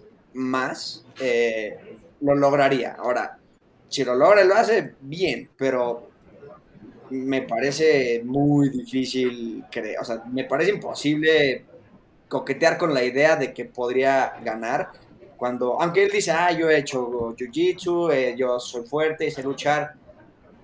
No, no sabes de lo que estás hablando, o sea, o sea, son peleadores que pasan horas y años entrenándolos, no, no, no puedes de repente como de, ay, tomé tres clases y ya, no, no se puede. Eh, tengo que defender al MMA, ¿no? Contra el boxeador, entonces, pues por eso, por eso, no, o sea, no, no, no puedo, o sea, no, no, pudiera creerlo, pero, pero me encantaría verlo. Son, son estas cosas que, que necesitamos ver para saber si tenemos la razón o no. Vamos a ver cómo sucede, si es que termina sucediendo. Lo primero es 20 de abril, tiene que pelear con Devin Haney y el, el próximo fin de semana sean defiende contra Chito Vera. Juanma, eh, nada más tu opinión porque sé que también te tienes que ir. Carlos, John O'Malley, el Jiu-Jitsu de MMA de John O'Malley es nueve puntos. Compitió en Quintet Ultra, lo hemos visto en UFC Pass, hemos promovido sus encuentros de grappling. Es alguien que empató con Gilbert Burns en, en un encuentro de grappling. Es alguien que solo con su Jiu-Jitsu y con el pie roto pudo sobrevivir a Andrés Sukamtat. Esa pelea, si se llega a dar que no creo que se llegue a dar porque en tres meses no aprendes todo este bagaje que los peleadores hace 20 años que lo están aprendiendo. Y tengo vibras de Randy Couture contra James Tony. Cuando fue James Tony, una vez que fue al piso, se terminó la pelea. Me parecería muy extraño, ahora no me parecería extraño que este duelo se diera dentro del ring. Un duelo que él mismo, John, empezó a promocionar desde The Timbo Show, un podcast muy divertido que tiene con su entrenador, con Tim Welch. Y los dos están tirando jabs desde hace rato. En el, en el ring sí lo veo, no sé cómo le va a ir en el ring ahí. Pero la jaula me parecería, me, parecería divertido, pero sería medio extraño, porque me parece que una vez que se vaya al piso, eso se terminó. Lo que se ve difícil es que con las bolsas que está eh, agarrando Ryan García, ¿no? Está, tiene dos peleas super mediáticas, como la de Y esta, pudiera haber un, un suficiente estímulo. Juanma, muchas gracias, ya nada más Abrazo grande, chicos. Estamos al habla. Nada más hacer un tema contigo, Álvaro. Este, ¿Qué opinas? ¿Se puede dar en algún punto? Obviamente tres meses, pues es, parece ridículo, ni siquiera es el tiempo que tomaría cerrar la negociación de una pelea de ese tamaño, pero al final de cuentas ahí está eh, el reto que viene ahora de este lado. Hemos visto mujeres como Clarice Shields, como Amanda Serrano hacerlo, ir y venir del boxeo y del MMA, pero sería la primera vez que vemos un hombre realmente destacado en el boxeo hacer la transición. Bueno, yo creo que va siendo hora, ¿no? De que también los boxeadores hagan esa transición y no solo los de MMA, los artistas misters, queden en evidencia, que es lo que ocurre cuando hacen su transición al boxeo. Lo hemos visto con Tano Woodley, lo hemos visto con Ben lo hemos visto con otro tipo de peladores de MMA que en su momento fueron bastante élite o muy élite o campeones y que sin embargo han caído estrepitosamente. Creo que al contrario ocurriría lo mismo. Lo que no tengo nada claro es que eso vaya a suceder. No sé si un boxeador, un pugil de esa entidad vaya a querer hacer el ridículo o la transición que viene a ser lo mismo en tan poco tiempo. Porque si hablamos de que hubiera estado entrenando suelo, que se forme en grappling, que no se aprende en tres meses, por cierto, pero si lo hubiera hecho real, creo que bueno, pues. Eh, pero es que ya tomó una clase con Renner Gracie, el, el, el, el, que, que, estaba en la esquina de Brian Ortega, Renner. Obviamente es una eminencia del jiu-jitsu. Ya, ya, ya, claro, pues que salga Renner a pelear, ¿no? Él, ¿sabes? es, que, es que esa es la cosa. No, yo, yo creo que al final en estos niveles tan, tan élites que es súper determinante, es tan sencillo como que lo lleven al piso y a lo mejor en 20 segundos, 30 segundos puede haber terminado el combate. Entonces, no, sinceramente no creo ni que se llegue a dar. Si se da, me gustaría, porque los crossover también tienen que ser al revés. Pero, y, y sería un combate que veríamos todos por ver qué ocurre pero no tiene mucho sentido, ¿no? Si se hubiera preparado largamente, sí, pero en este caso creo que sería una derrota estrepitosa. Oye, a ver, pero yo les pregunto, Quique, Diego, eh, Álvaro, ya para cerrar el tema. Tiene 25 años Ryan García y de que es, una, es un gran atleta, es un gran atleta. Y hemos visto muchos peleadores que vienen de otras disciplinas de kickboxing, jiu-jitseros, que entran al MMA a esa edad y tienen éxito. ¿No? Y, que, pueden convertirse en buenos peleadores de MMA. Yo nada más lo que yo no veo es a Ryan dejando la, la cantidad de dinero que hoy tiene en las siguientes dos o tres peleas para dedicarse a una carrera real de MMA. Y Carlos, es que también, bueno, hay que considerar el contexto en el que dijo esto Ryan García. Lo dijo en una conferencia de prensa donde le pusieron un, un trono de rey, donde estaba sentado pues con postura de, un ser supremo. Quique, pero lo, ha estado diciendo, lleva tres, cuatro días poniéndolo en Twitter antes de la conferencia, retando a Sean y diciendo que le va a ganar y tal. O sea, a mí me sorprendió mucho que empezó él, ¿no? Sí. Antes de la conferencia. muy, muy a mí también me sorprende porque, bueno, tiene una pelea que, en la que además no es nada favorito y en la que es muy probable que pierda con Devin Haney y empezar a retar a, ya deja tú a, a, personajes de otros deportes, a otros boxeadores me parece que no viene al caso, ¿no? Cuando hoy tiene un compromiso que lo puede dejar muy mal parado de, nueva cuenta contra, contra Devin Haney, eh, no sé, a mí se me hace muy raro todo. Yo en lo personal creo que Ryan García ahorita está en una época muy extraña a nivel personal en la que de verdad dice cualquier cosa. O sea, ha, sacado fotos de una novia y no sé, está, está en un, es un momento muy extraño, al menos a nivel mediático, Ryan García. Y yo en lo personal creo que estas declaraciones son parte de eso, ¿no? De, de a lo mejor un tema de sus, de sus temas de ansiedad, no sé, la verdad es que está muy raro.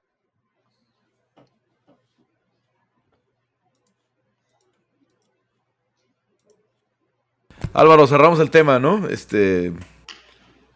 Puede, puede realmente, ¿no? ¿Lo ves? Dejando de lado estas bolsas, lo que viene aquí, enfocándose en una carrera de MMA.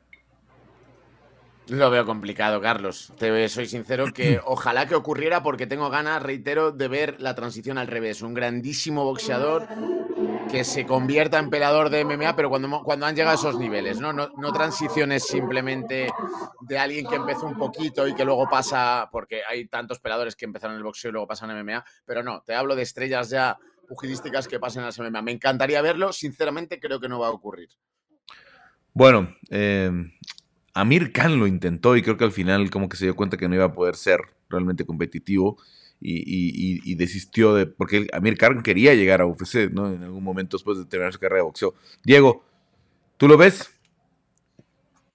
Existen estos peleadores, eh, no, no peleadores, existen estas personas que son, que viven para competir y para probarse. Si eso es lo que quiere y, y ya hizo mucho dinero y va a seguir haciendo mucho dinero, si es algo que quiere intentar, venga, ¿no? Yo, yo, yo, yo feliz de verlo. Es un atleta de alto rendimiento, o sea, que tiene la capacidad de hacerlo, por supuesto. Solamente no creo que es tan fácil como él. Suena, como que él cree que es fácil. No sé si de verdad lo crea o solo lo dice dientes para afuera. No va a ser así de fácil, pero, pero qué mejor que hacerlo. Y sobre todo si él es de estos peleadores que que lo hacen por amor al arte, por, por pelear, por querer ser el mejor y por probarse a sí mismos, ¿no? Que eh, es, esos son los peleadores que se ganan a la gente al final del día. Yo creo que más bien está viendo menos competitividad de su parte, ¿no? Y que esos, estos grandes nombres eh, no va a poder competir con ellos y por eso está encontrando otros caminos para poder buscar buenas bolsas. Buenas bolsas. Gracias, Diego. Gracias, Álvaro. Me quedo un ratito con Quique para seguir platicando de boxeo. Este, y regresamos la próxima semana con área de combate. Eh, Quique, pues ya nos quedamos tú y yo. Eh, yo pude platicar con los dos unos minutitos con Devin y con, y con Ryan y escribía yo un artículo, ¿no? Están en polos opuestos, ¿no? Ya lo que mencionabas bien. O sea, Ryan está pensando en lo del trono, las, las modelos, eh, cómo promocionar el combate, ¿no? Haciendo eh, el showbiz. Y Devin García está, y Devin Haney está muy enfocado en ganarle a García. Sí. Porque Devin ya tiene su, su plan, ¿no? Quiere pelear con Tang, quiere pelear con Teo, quiere pelear con Mario Barrios peleas reales, peleas este, espectaculares para la gente, ¿no? Peleas que todo el mundo quisiera ver, ¿no? Eh, y, bueno, Ryan está pensando en, en Sean O'Malley. Sí, es, muy raro todo, ¿no? Y la verdad es que lo, eh, lo, que dices de este, eh, de Devin Haney, Carlos, pues es básicamente, pues, mezclar de la mejor manera posible el, el negocio y el deporte, ¿no? O sea, evidentemente Heini quiere boxeadores que le van a dejar buen dinero, pero que a la vez su nombre como boxeador va a quedar en un mejor lugar, ya sea si gane o ya sea si pierda. Eso, eso a mí me parece bastante bien. Y Ryan García, híjole, es que siempre ha sido así, ¿no? Siempre Ryan García da la impresión de que está en otras cosas, ¿no? O sea, en la pelea con Tank Davis, pues nunca lo vimos con Joe Gusen, se entrenaba en su casa, seguía haciendo sus videos, ahí se veían todas las deficiencias que tenía que al final le pesaron la pelea. Eh, ahora con, eh, eh, con su nuevo equipo de trabajo, pues parece que ha habido mejoras. Es un boxeador impredecible, me parece, un poco como Teofimo López, que te puede dar una pelea muy bonita como la que hizo ante Oscar Duarte, o te puede dar una pelea pues en la que se ve muy mal, como, la, como ante Yerbonta Davis. Pero pues él es así, ¿no? O sea, él, él, él me parece que él, es un boxeador que, que se, ha, se, ha, manejado siempre hacia afuera, hacia, desde la imagen, hacia, hacia las redes sociales, hacia pues, la parte mediática. Esa parte es la que le ha llevado a tener el dinero que tiene, a tener el nombre que tiene, quizás más allá de, de, de, lo que es como boxeador. Pero, pero bueno, no, o sea, también, aparte, falta mencionar, Carlos, pues la relación que tiene con Oscar de la Hoya, que es muy complicada, ¿no? Y que todo el tiempo se andan peleando, que todo el tiempo discuten, que, que, no están de acuerdo. Eso me llamó mucho la atención, Kike. ¿Crees que porque estaban riéndose y andaban muy este, amigos también con Bernard Hopkins, con el que porque además es un proceso legal, ¿no? No, no nada más es, no nada más es una discusión de redes sociales, sino que hay un proceso legal. Eh, ¿De verdad crees que se arregló la cosa? O, o ya como que acordaron cuántas peleas les quedan y dijeron, mira, nada más van a ser dos más, hay que sacarlas a toda madre y, y somos muy amigos, ¿no? Yo creo que están como una especie de tregua, ¿eh? A mí me parece, porque pues cada uno tiene sus ideas, cada uno tiene sus planes. A mí me parece que hoy Oscar de la Hoya y Golden Boy andan en un gran momento como promotora. Oscar de la Hoya está haciendo las cosas de verdad bien. Me parece que es una persona súper enfocada en, eh, eh, promover el deporte, en promover boxeadores y lo está haciendo muy bien. Caso Jaime Munguía. Y Ryan García, pues es el boxeador que se sale de ese molde que él tiene pero que a la vez le deja mucho dinero. Entonces, pues con el que haces buen negocio y te va bien, pues tiene que ser tu amigo, ¿no? Que sea amigo de negocios. Y me parece que esos son hoy amigos de negocios. Personalmente yo creo que ni se deben de hablar, pero, pero pues el día que se termine el contrato, pues a ver si les conviene. Yo creo que si a los dos les conviene renovarlo, lo van a hacer y la relación seguirá siendo igual. ¿No se lo lleva con Heyman este Floyd? Híjole, mira, Floyd le, dijo que, mejor peleara con Rolly Romero, al final no sé, porque al final PBC no quiso y, le puso al Pitbull Cruz, entonces se quedó en medio de la negociación Ryan García. ¿Te acuerdas que hasta él había dicho que se iba a pelear con Rolly Romero y, ese mismo día se anunció la pelea con el Pitbull Cruz para Romero? Entonces dijo, es que mi equipo de trabajo me dijo una cosa y se hizo otra cosa. Sale la pelea con Devin Haney, que es la que pues me parece le conviene a todas las partes. Eh, híjole, es, y, la verdad también, Carlos, hay que decirlo, digo, ahorita me imagino que vamos a hablar de eso, el tema de Premier Boxing hoy no es muy, eh, muy alentador que digamos, ¿no? Entonces, creo que hoy estar justo con Al Heyman no, no suena eh, a la mejor opción como boxeador, sobre todo un boxeador de este tipo. Bueno, ya nada más sí, y para tocar ese tema, eh, contra eh, García en el Barclays Center de Brooklyn. Sí, no en Las Vegas. No en Las Vegas, donde se empezaron a, a hacer los careos. No, eh, es que Ryan García es el que dijo que en Las Vegas. Ok, bueno, creo que, creo que sí era, había la intención, pero estaban negociando con un par de, de locaciones. Ahora, todos lo comentaron, ya obviamente cerrado el trato, pues todos dicen Nueva York está increíble, Nueva York está bien, ¿no? Es Brooklyn, no es el Madison Square Garden, pero a final de cuentas es Nueva York.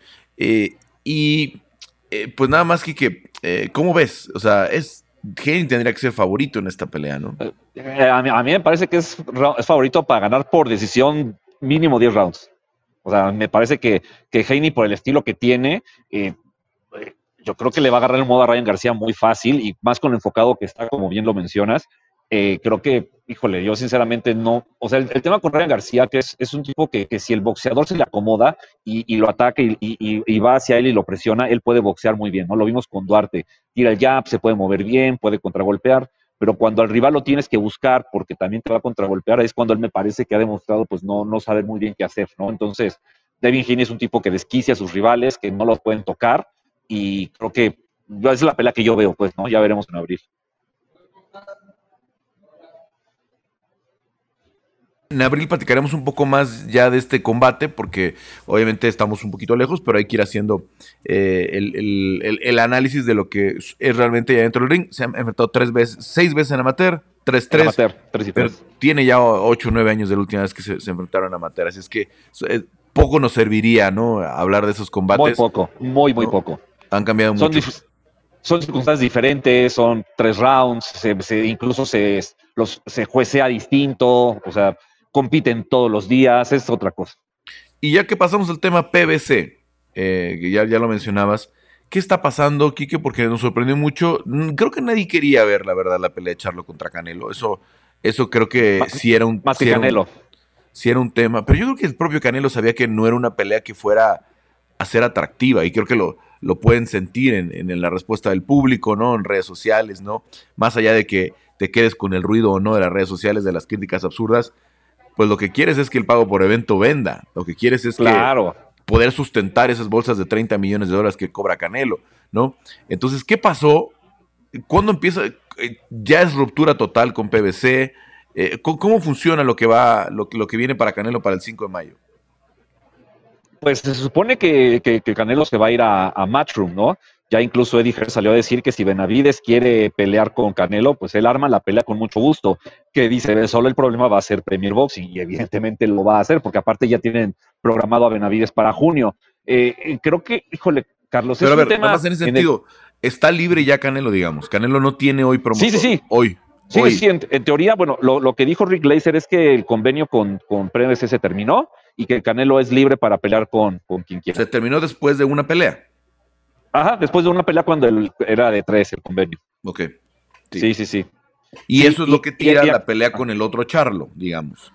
Así es. Que, se supone que la manzana de la discordia es que Premier Boxing, como lo mencionas, pues no quería a Charlo por ser un boxeador que no le iba a generar los pagos por evento a, Amazon y a, PBC. y, y Canelo parece que insistía en que fuera Charlo, ¿no? O sea, sinceramente también, como siempre pasa con, el mexicano, es que las versiones de él nunca se saben realmente, o sea, nunca se conoce su parte, siempre se conoce la parte de, o sea, de, de, o sea, de, la promotora con la que tuvo problemas o, de, o del rival, pero del Canelo realmente nunca se sabe. Él es un boxeador que siempre guarda silencio, Eddie también, o Eddie Reynoso también, perdón. De repente, pues salen a decir que, pues que no es lo que uno cree, que son las circunstancias fueron diferentes, pero pues nunca explican, ¿no? Entonces realmente nunca se sabe. Y, y, Canelo también en una entrevista, pues eh, de tajo cortó la posibilidad de pelear con Terrence Crawford porque mencionaba que si peleaba con él, lo iban a criticar porque viene de un peso pequeño, ¿no? Entonces, a, mí lo que me parece es que realmente eh, el producto Canelo se está devaluando de una manera, pues, un poco estrepitosa, Carlos, y que si no es la pelea que la gente quiere, que es Benavides, eh, la gente lo va a castigar eh, económicamente, ¿no? Mediáticamente. Y, eso, pues, me parece que ya lo tiene un poquito contra la pared. Y, creo que como promotor debe de ser muy difícil hoy trabajar con Canelo, porque el que pone las condiciones es él y esas condiciones muchas veces a la promotora no le conviene. Y eso es un problema.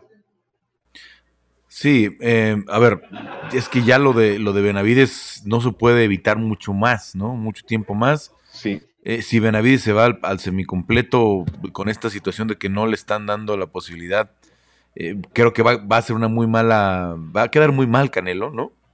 eh, por, no haber cerrado esa pelea, porque ya los organismos lo han puesto ahí acomodado también, o sea, ya, ha ganado las peleas que ha tenido que ganar, ¿no?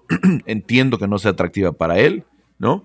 Pero al final de cuentas eh, es una pelea que tendría, Carlos, que tendría que darse.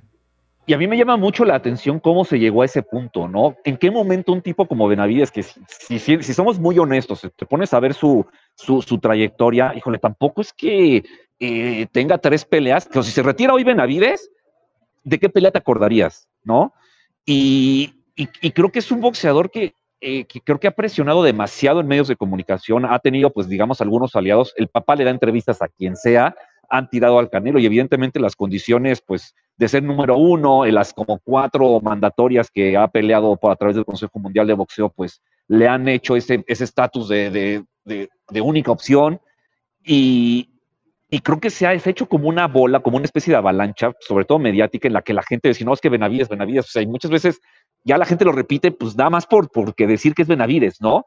Y que si no es Benavides, entonces Canelo le tiene miedo, entonces Canelo es un correlón, entonces Canelo no sirve, ¿no? Y, y muchos hablan del legado del Canelo, cuando el legado del Canelo ya está hecho, ¿no? O sea, ¿cuántos campeones han peleado contra, o, no han tenido peleas que pudieron eh, mejorar su legado y, ese legado está, o sea, yo creo que si, el, o sea, si, si Canelo se retira, muy poca gente se va a acordar de él, o muy poca gente se va a acordar de que no peleó con Benavides, se va a acordar de las peleas que sí hizo. Pero hoy parece que, se habla de que Benavides, Canelo tiene que pelear con Benavides, y no, su cara no va a servir para nada, y creo que no es así. Bueno, eh, vamos a ver eh, ¿qué, tienen las siguientes semanas en ese sentido, ¿no?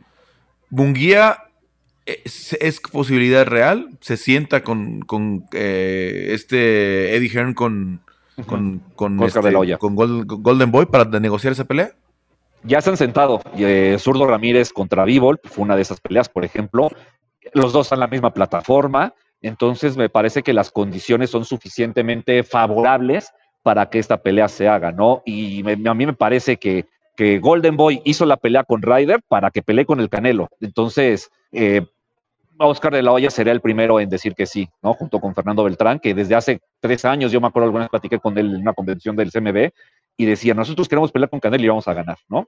Es lo que dice Fernando Beltrán, el promotor de, de Jaime Munguía. Entonces, a mí me parece que si no están negociando ya, están esperando que, las condiciones se puedan dar y va a ser una pelea que se va a amarrar muy fácil, creo yo.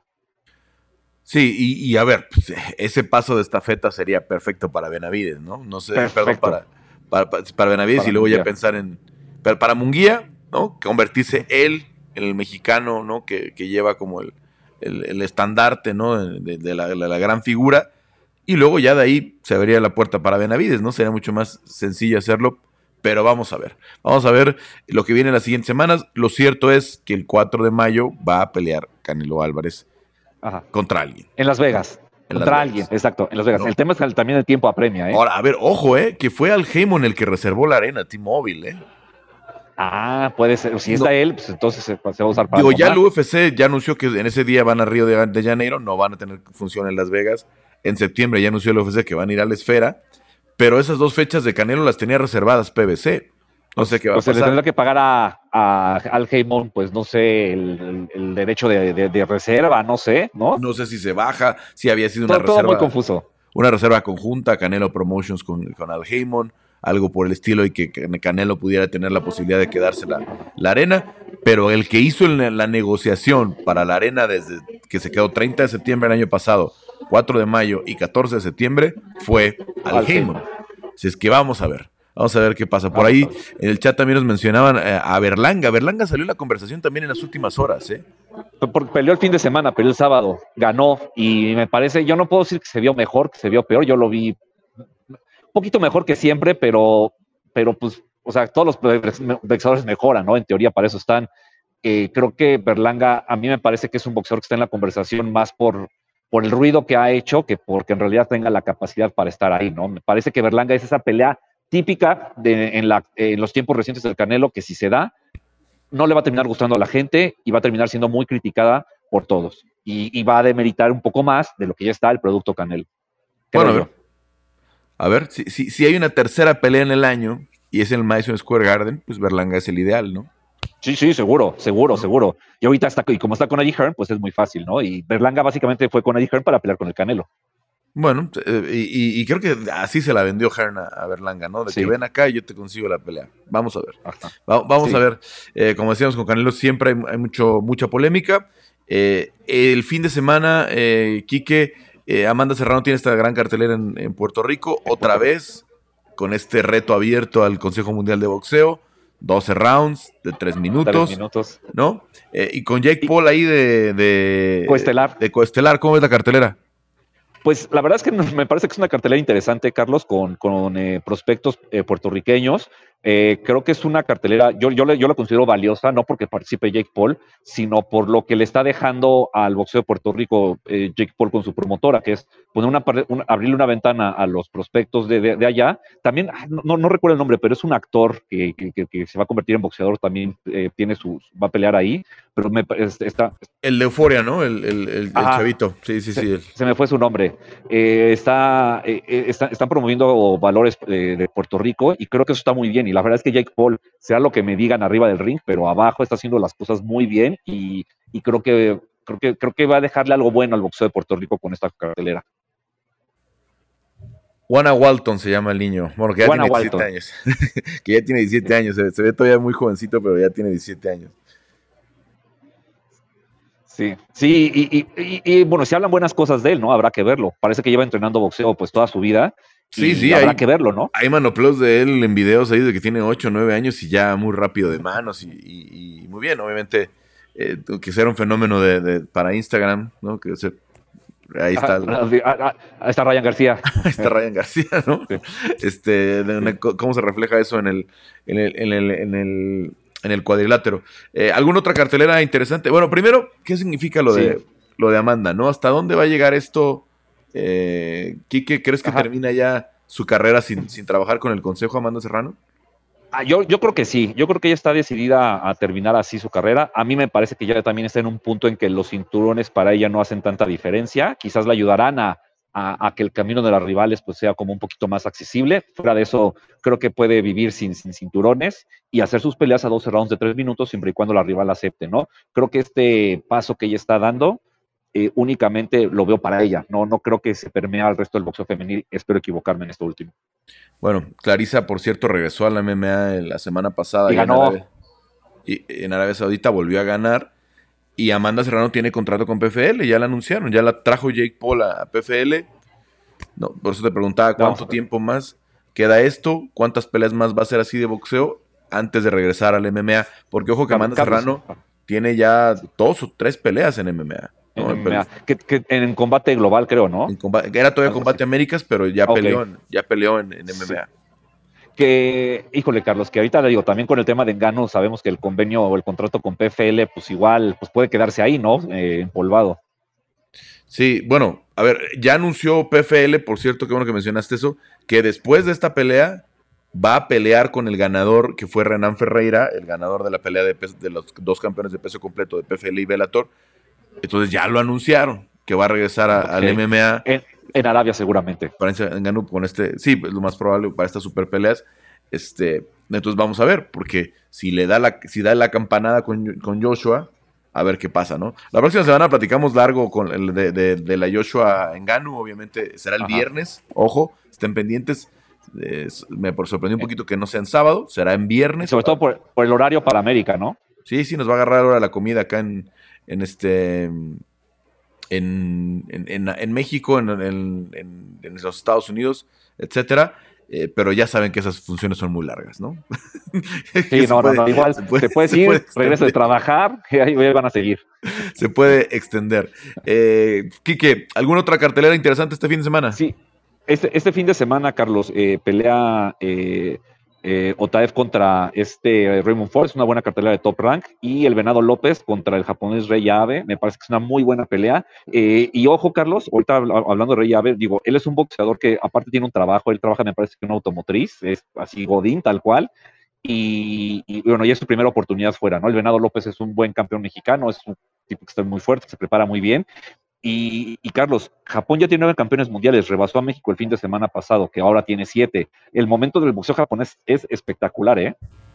Con la de Y con la del eh, hermano, junto ¿no? Nakatani, Con- junto Nakatani y con eh, Takuma Inoue, con los dos. Y bueno, y Kosei Tanaka también, que, que ganó un campeonato mundial, super mosca. tres el fin de semana. Sí, sí, con eso ya rebasan al boxeo mexicano. Y además la diferencia un poquito con el boxeo mexicano, Carlos, es que creo que los campeones japoneses a mí me parece que tienen todo para defender con éxito el tiempo que quieran, ¿eh? Y dejar y subir de categoría, un poco lo que está haciendo Inoue. Son campeones muy sólidos, son muy buenos boxeadores. Y, todavía decir también que pelear, pelearán solo en Japón, ¿eh? O ellos no necesitan salir de su país porque hay, el dinero va a estar allá, no va a estar en Estados Unidos. Sí, bueno, es que peleando en casa además tienen esa, esa, esa, esa Ventaja. en esas divisiones que han dominado Por años. desde los tiempos de, de- de- del finito, ¿no? Y de la chiquita y, como- y antes. sí, y de ahí había que en ir allá. 70 por, Mi- Miguel Canto en los 70 iba a Japón también. Había que, había que ir para allá. Este, Quique, pues, eh, ojo, la próxima semana platicamos a, a fondo. Ojalá, vamos a ver si hay avance con el tema de Canelo en el mes de mayo. Pero platicamos a fondo de este combate Joshua en contra de, de lo que pudiera tener de, de consecuencias. Recuérdenlo, es el próximo viernes. Y también eh, de lo que viene, pues, con, con Usyk y este eh, Fury, ¿no? Que cambió de fecha ya para el mes de mayo también, ¿no? Eh, Quique, pues muchas gracias. Te escuchamos en el, en el estilista, como todas las semanas, con el análisis del boxeo. Muchísimas gracias a ti, Carlos. Ahí, ahí andamos en el estilista. Gracias y pues nos escuchamos la siguiente semana. Bueno, gracias a Quique Rodríguez, a Juan Maibarra, Álvaro Colmenero, Cristian Tetzpa, Diego Lecanda. Yo soy Carlos Contreras Legaspi. Se alargó un poquito el programa, pero valió la pena con los temas. Regresamos la próxima semana con área de combate en todas las plataformas de ESPN Deportes.